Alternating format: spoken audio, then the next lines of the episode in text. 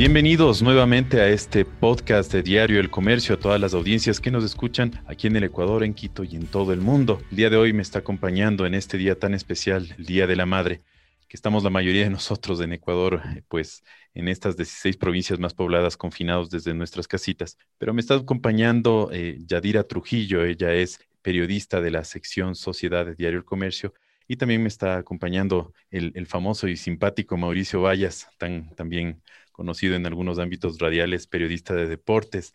Ambos eh, me acompañan y ustedes se preguntarán, bueno, un poco sociedad y deportes, ¿cómo así? Pues eh, es porque el día de hoy estamos presentando en Diario El Comercio muchas historias de madres y historias muy particulares y muy, muy interesantes que les invitamos a que, nos, a que ustedes las sigan en el diario impreso y también en el digital sobre estos roles que está teniendo la mamá en los actuales momentos, en este 2021 y también, también en este eh, tiempo de, pandemia. Yadira, eh, Mauri, ¿qué tal? Buen día, ¿cómo están? Hola Alberto, buen día, muchas gracias por este espacio, qué chévere poder compartir estas historias pues con nuestras audiencias. ¿Qué dice Mauri? ¿Estás por ahí? Hola, hola Alberto, qué gusto. Saludos. Sí, la verdad que aquí estamos para compartir un espacio en un día muy especial, como tú lo decías, en confinamiento, pero aquí estamos para compartir en este espacio eh, las historias que en la reportería se, se recogen. Chévere, y justo ese, ese, ese giro, ese que le ha dado el diario de, presentar mucho más historias y a, través de las historias contar también lo que es el país de esos datos duros. Y quiero empezar con, con, con Yadira eh, cuéntame esta, esa historia de esta, de esta madre eh, pulpo y por qué le decimos pulpo es porque, eh, bueno, siempre ha sido así, las madres han estado teniendo una serie de roles, trabajan, están en la casa, hacen un montón de cosas, pero hoy un poco, un poco en este último año con más énfasis por el tema de la, de la pandemia y incluso hemos leído en algunas notas de, del diario este agotamiento que también se está dando, eh, este no tener tiempo un poco menos, mucho menos tiempo del que se tenía antes. Cuéntanos un poco, ah, cuéntanos un poco acerca de esa, de esa historia que estás presentando hoy. Claro que sí, Alberto. Bueno, eh, tras un año de pandemia, eh, hemos decidido definir a, a, muchas madres ecuatorianas, ¿no? Como mamá pulpo, y les hemos dado ese nombre precisamente por esa capacidad que han tenido durante este tiempo para cumplir con todo lo que ahora recae sobre ellas, ¿no? Justamente eh, la historia de Amanda Vaca, que es la que se publica hoy eh, en, el diario que les invitamos a leerla. Eh, se trata de una madre de, dos hijos, de un niño de, que está en séptimo de básica de 12 años y de una niña de cuatro que está en el nivel inicial, ¿no? Antes ya era de las madres la mayoría de la responsabilidad y eso se ha acentuado para todas, pero especialmente quisiera que nos centremos eh, en aquellas madres que son como Amanda profesionales y que por ende se acogen al teletrabajo, pero al estar ellas en casa y los chicos en clases virtuales también deben ayudarlos en eso y además deben hacerse cargo de tareas domésticas, ¿no? Recordemos que no todas las madres, y este es el caso de Amanda, eh, tienen cuidadores para sus hijos o cuentan con el apoyo de los abuelos, ¿no? Entonces la historia de Amanda no es una realidad aislada, sino que es el ritmo de vida de muchas madres en este momento. En la sección nos movemos, por ejemplo, en la parte de salud, de educación, y no es difícil encontrarnos con historias de este tipo en el que docentes, por ejemplo, en el área de educación, tienen que conectarse a las clases virtuales, pero además ayudar en la conexión y en las tareas a sus hijos. En el caso de Amanda, específicamente a su hija más pequeña de cuatro años, es con quien ella se tiene que sentar, porque en este proceso, en este año de pandemia, justamente los niños de inicial ha sido para, para los padres de familia un poco más complejo con los niños de tres y cuatro años, porque ellos no pueden no estar mucho tiempo concentrado frente a pantallas para recibir las clases virtuales y por ende necesariamente alguien tiene que acompañarlos en las clases, básicamente los, los padres, en este caso las madres, se han vuelto, digamos, sus, sus, segundos, sus segundas maestras para que ellos puedan conectarse a las clases, ¿no? Pero en el caso de Amanda, como de muchas otras, Además, tienen que hacer muchas otras cosas al mismo tiempo, como teletrabajar y además encargarse del hogar, ¿no? Es algo que ha cambiado porque, como ella decía, ahora todo se trasladó a su casa. ya no es el lugar al que ella llega a ocuparse de su familia y de ella, sino que todo ahora está en la casa, el trabajo, las clases de los hijos y pues también las tareas domésticas. Ellas tienen que encargarse, ella tiene que encargarse de, alimentar a sus hijos durante todo el día y por ende la jornada de trabajo pues se extiende eh, durante todo el día eh, con pausas, con intermitencias, porque tienen que hacerlo todo a la vez, ¿no? Entonces, por eso lo hemos denominado la mamá pulpo. Y cuéntame, ¿qué, ¿qué, es lo que más te impresionó dentro de todo? Bueno, que es bastante impresionante, de, de hecho, entender cómo una, una, mujer es capaz de, de hacer tantas tareas, de, de, manejarse igual con dos, con dos pequeños en su, en su hogar, además de teletrabajar, me parece una tarea casi, casi, casi imposible de realizar. ¿Qué es lo que más ah, te impactó un poco de esta historia? Bueno, al haber estado con ella durante todo, toda una jornada, em, creo que realmente me causó admiración en todos los sentidos, ¿no? Como ella es capaz de estar dando de comer a sus hijos y con el celular contestando cosas del trabajo, pero digamos que eso es algo habitual en, en las mujeres y sobre todo en las madres, ¿no? Encargarse de muchas cosas a la vez. Pero una de las cosas que me pareció súper compleja es que, por ejemplo, eh, las madres ya no tienen tiempo para ellas. Amanda, por ejemplo, eh, bueno, antes entraba a, su oficina a las ocho y media y salía máximo a las seis. Eh, ella entraba después de que su hijo se vaya en el recorrido a la escuela y su hija a la guardería. Al final de la tarde, pues regresaba a la casa y se ocupaba del resto de cosas. Y además ella tenía tiempo para ir al gimnasio, para salir a trotar, pero ahora ya no tiene tiempo para ella, ¿no? Y, y además tenemos que recordar de que no solamente estas tareas recaen sobre las madres en este momento, ¿no? sino que no es el caso de Amanda, pero sí de muchas otras, que por ejemplo, eh, ellas tienen que ocuparse pues de si hay adultos mayores en la casa, de los adultos mayores, si hay personas con discapacidad, pues también encargarse de esas personas, eh, si hay personas con alguna enfermedad, lo mismo, y eso tiene una repercusión emocional, ¿no? Ya se hablaba, eh, ya hablaban especialistas en psicología de que el próximo problema de salud pública va a ser el problema de salud mental y creo que este, esta es una cuestión que recae mucho en el caso de las madres eh, como Amanda, que son profesionales, que son madres de niños pequeños sobre todo y que además pues tienen que encargarse de las tareas domésticas porque además de eso no pueden dejar de trabajar, son jefas de hogar, ¿no? Entonces yo sí considero que una de las cuestiones más complejas de este escenario es que las madres, las mujeres no tengan ya tiempo para ellas mismas. Efectivamente, efectivamente, muy, muy interesante lo que tú estás ah, eh, presentando en esta historia y, también muy complejo ese problema de, cómo, cómo enfrentar en esta situación tan compleja, en esta situación tan difícil, no solamente por el tema de la pandemia, sino además por el tema del desempleo, toda esta consecuencia económica. Entonces uno no se puede dar el lujo muchas veces, pues tal vez de cuestionar o de decir, bueno, voy a buscar algo, algo mejor. Volvemos entonces con, contigo, eh, Yadi, en, un momentito. Quiero pasar con Mauricio y, un poco mm, me comentabas fuera de micrófonos del tema eh, también de deportes que está presentando el perfil de una árbitra. ¿Cómo surgió un poco esto? ¿Cómo se enteraron de este perfil? Y qué, y, qué te trajo? A ver, Alberto, partir por algo. Ha sido un personaje medio mediático, digamos, en el aspecto de que ha tenido exposición porque ha estado en partidos internacionales. Mónica Amboya, es riobambeña, 39 años, y está en la lista de árbitras convocadas para los Juegos Olímpicos de Tokio. Entonces, de cierta manera, ya ha tenido una exposición mediática muy amplia, Mónica Amboya. Eh, particularmente le he llamado como tres ocasiones y me sorprendía que tiene un rol de profesora en una unidad educativa en Riobamba. Además, estudia inglés en la tarde, tiene pruebas eh, físicas de, como parte de su profesión de arbitraje y casi todos los fines de semana viaja a distintas provincias donde le toque las designaciones o en ocasiones a nivel internacional. Entonces, a partir de ahí surgió la, idea cuando el editor de deportes sugería que busquemos algún personaje que dentro del fútbol eh, tenga ese rol de ser mamá a propósito de este día y que, tenga vínculo con el fútbol. Y claro, resultó súper interesante el personaje porque normalmente en todo este tiempo de confinamiento, casi todas las entrevistas han sido vía telefónica, te hablo desde el ejercicio periodístico, y, no es lo mismo que ir al, sitio donde está en su hábitat natural y buscarle, ¿no? Y hablar.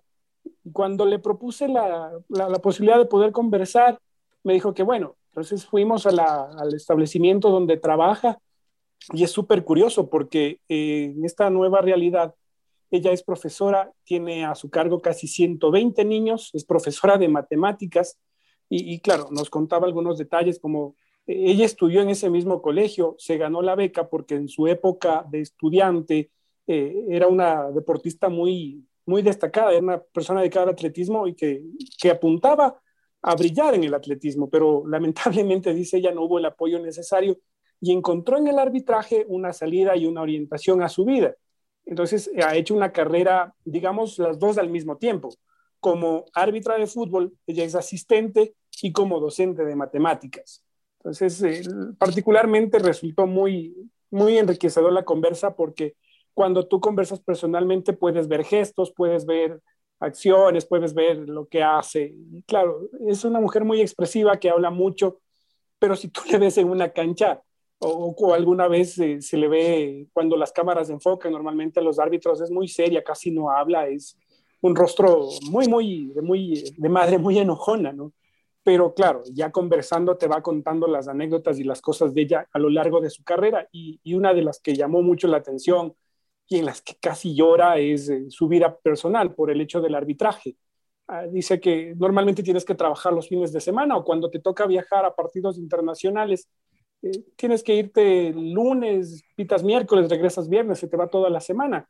Entonces, eh, dice que su vida particular ha sido muy, muy, muy difícil.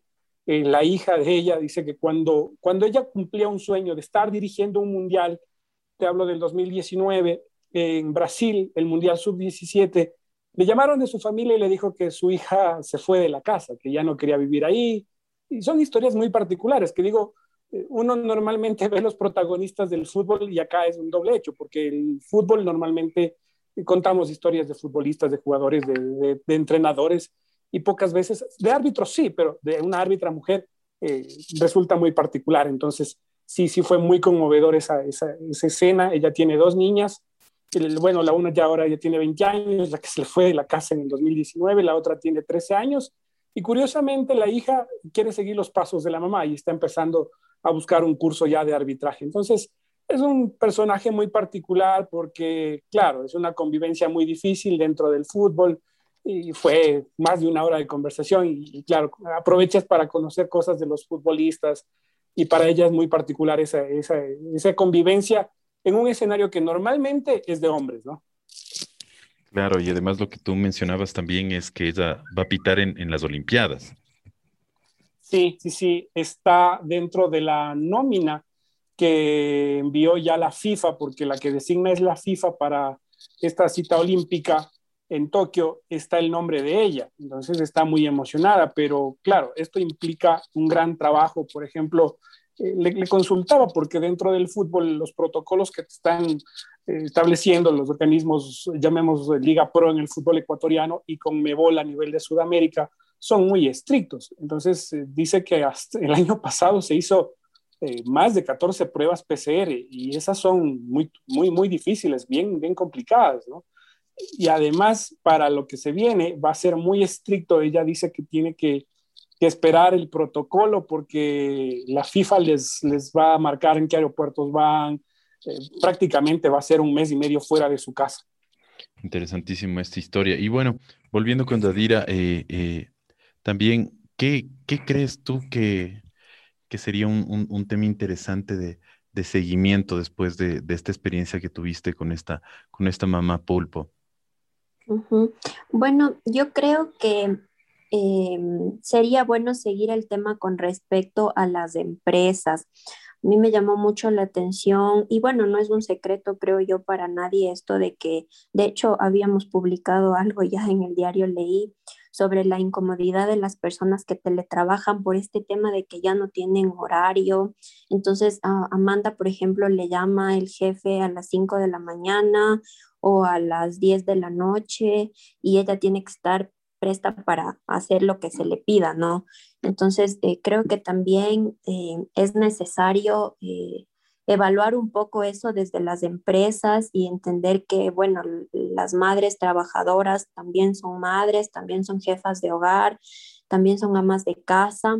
Entonces, es muy complejo para ellas. Por ejemplo, bueno, en el momento en que yo estaba con ellos en su casa, digamos que un poco las personas eh, no actúan como siempre cuando hay otra persona, ¿no? En ese momento estaba yo y, por ejemplo, la hija más pequeña de Amanda estaba todo el tiempo ahí con nosotros, pero ella me cuenta que normalmente los hijos están en el segundo piso de la casa, ella abajo trabajando y no les puede vigilar todo el tiempo, ¿no?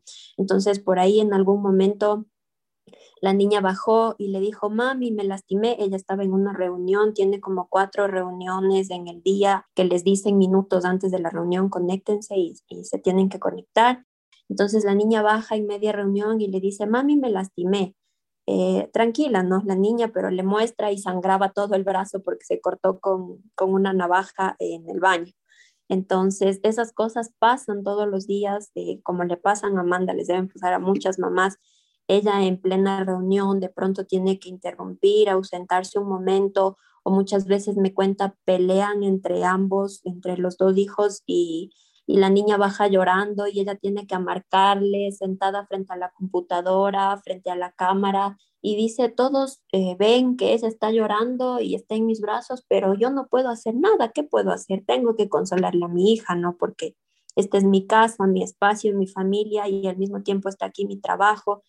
Entonces, creo que es bien importante también desde las empresas entender esta parte humana, ¿no? Entender que si bien las madres eh, están cumpliendo con sus funciones, pues también están al mismo tiempo atendiendo a sus hijos, atendiendo las tareas del hogar. De hecho, ONU Mujeres ya alertó sobre esto el año pasado mismo, en marzo del año pasado, cuando empezó la pandemia, ya había dicho que el trabajo de la casa recae sobre las mujeres y que el confinamiento va a intensificar esta situación, ¿no? Aunque todavía no se han presentado cifras oficiales sobre... Y, además son más, las más impactadas económicamente, ¿no? Totalmente, claro, no hay todavía estas cifras del de cuánto se ha incrementado el trabajo para las mujeres, pero hay que recordar que ya los datos del INEC nos dicen que en zonas urbanas, por ejemplo, las mujeres destinan 17 horas a la semana para tareas de cuidados y trabajo doméstico no remunerado y en el área rural 25 horas a la semana, ¿no? Entonces, con estos antecedentes sí resulta un poco obvio que la pandemia va a haber incrementado este trabajo para las mujeres, ¿no? Y que el aislamiento ha acentuado las desigualdades que viven con respecto a todas las tareas que tienen que realizar. Entonces creo que sí sería un tema interesante ver qué pasa y qué es lo que se hace también desde el lado de, los trabajos de estas madres, ¿no? si, si comprenden un poco esta situación, por ahí eh, muchas, muchas madres también anteriormente me han dicho que los jefes les dicen, agradezcan que tienen trabajo. Sí, hay que agradecerlo, pero, pero considero que también es importante eh, ver un poco qué personas están detrás de esas trabajadoras, ¿no? Exactamente, exactamente. Y toda la situación compleja que se está llevando. Gracias, Yadi. Y bueno, volviendo finalmente a, Mauricio, un poco qué, qué otro temita te, te nace eh, escribir a partir de esta historia buscar más historias de, las otras mujeres que están atrás en el escalafón nacional buscando pelear un espacio en, un sistema que digo es súper machista. En sí el fútbol es súper complicado. Uno ve, por ejemplo, y en las historias de la Superliga Femenina debe haber un montón de cosas por descubrir, porque, por ejemplo, este año están jugando 16 equipos, empezó ya la Superliga el martes pasado, un torneo con 16 clubes divididos en dos zonas. Y ahí encuentras muchas historias de jugadoras que, por ejemplo, han venido de Colombia. Te hablo particularmente de los equipos de Ambato, que muchas futbolistas han venido desde Colombia buscando un espacio y aceptan sueldos que son muy bajos. Y, y claro, te refleja un poco el atraso del fútbol femenino en nuestro país. Uno ve, por ejemplo, en Colombia, tienen mejor organización. Y acá en el fútbol en general, de varias aristas alrededor de la mujer te quedan como muchas dudas. Eh, hay mucho por trabajar, mucho por hacer. La misma Superliga Femenina tiene un presupuesto de 250 mil dólares para los 16 clubes. Y, por ejemplo, no tienen un premio como en el fútbol masculino el campeón. Si un equipo queda campeón, recibe 100 mil dólares, pero alrededor de los patrocinios hay un montón de plata. En cambio, en el fútbol femenino no recibe nada. El único premio que recibe el campeón en este caso y en este escenario, en este año particularmente, será el cupo a la Copa Libertadores, a participar en, en, una, en un torneo internacional donde la Comebol te paga todo, pero no más allá de eso. Y, y es el reflejo, por ejemplo, de lo que ocurrió en un resultado escandaloso a nivel mundial, cuando el Nacional en el inicio de la Libertadores este año le marcaron 16-0. 16 Entonces, te refleja un poco el desequilibrio que hay, ¿no? Entonces, e incluso las árbitras como protagonistas de estos torneos eh, son historias muy particulares. Sí, sí, sí, esas historias que, debemos seguir eh, eh, indagando y, que reflejan justamente lo que decíamos al principio, estos datos macro de inequidad y de cansancio extremo también y de situación difícil que lamentablemente estamos viviendo en este año de pandemia, con tantos matices, pero también reflexionar sobre lo que nuestras, nuestras madres o nuestros seres eh, queridos han sacrificado durante toda su vida por, por nosotros, agradecerles profundamente eh, y también creo que en eso se pone a pensar muchas de las personas que están escuchándonos en estos momentos. Ha volado el tiempo, querida Yadira, querido eh, Mauricio, muchísimas gracias por participar este domingo. les felicito por esos por esas historias. Sigan adelante que les seguiremos leyendo. Gracias, Yadi, gracias, Mauri. Gracias, Alberto y Mauri. También un gusto haber compartido este espacio con ustedes y felicidades hoy a todas las madres. Muchas gracias, Alberto. Yadi, te mando un abrazo muy fuerte y sí, la verdad que es, un bichito muy, muy, muy bonito en medio de esta pandemia contar estas cosas que, que te motivan, ¿no? Un abrazo Efectivamente, muchísimas gracias nuevamente. Y a todos que nos, están escuchando aquí en Ecuador y en todo el mundo, les agradecemos por acompañarnos en este podcast de Diario El Comercio. El día de mañana, un nuevo podcast. Muy, pero muy buen día.